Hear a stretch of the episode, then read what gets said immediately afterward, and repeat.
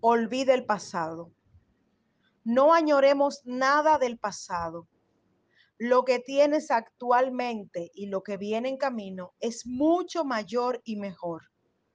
Nada de lo vivido debe ser visto con nostalgia, sino más bien como aprendizaje, como enseñanza, pues te muestra lo que hiciste mal que no debes volver a hacer, en qué áreas fallaste y qué puntos de tu carácter rendir a los pies de Cristo. Cuáles cosas no te edificaron en el pasado y qué cosas debes mejorar y evitar ahora en tu presente. El pasado es solo un recordatorio de lo que no debes volver a hacer. Es simplemente mirar lo que fue y seguir enfocado hacia el frente, mirando al Maestro Jesús. El pasado fue solo un maestro más para no repetir lecciones y para crecer, para avanzar con nuevas fuerzas a pesar del dolor pasado.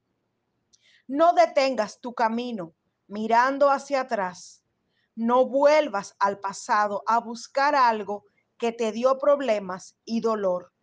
No vuelvas al pasado a querer intentar lo que ya no funciona. No detengas el plan de Dios para tu vida. Extiéndete a tu presente, a tu futuro, a lo que tienes delante, que en Cristo todas las cosas son hechas nuevas y las viejas pasaron. El Señor te dice hoy en su palabra, no que lo haya alcanzado ya, ni que ya sea perfecto, sino que prosigo por ver si logro asir aquello para lo cual fui también asido por Cristo Jesús. Hermanos, yo mismo no pretendo haberlo ya alcanzado, pero una cosa hago, olvidando ciertamente lo que queda atrás y extendiéndome a lo que está delante, prosigo a la meta, al premio del supremo llamamiento de Dios en Cristo Jesús. Filipenses 3, versículo 12 al versículo 14.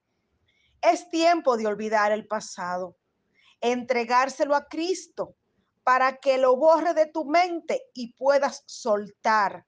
Es tiempo de crecer, tomar, madurar y caminar en el propósito de Dios para tu vida. Camina, camina, avanza.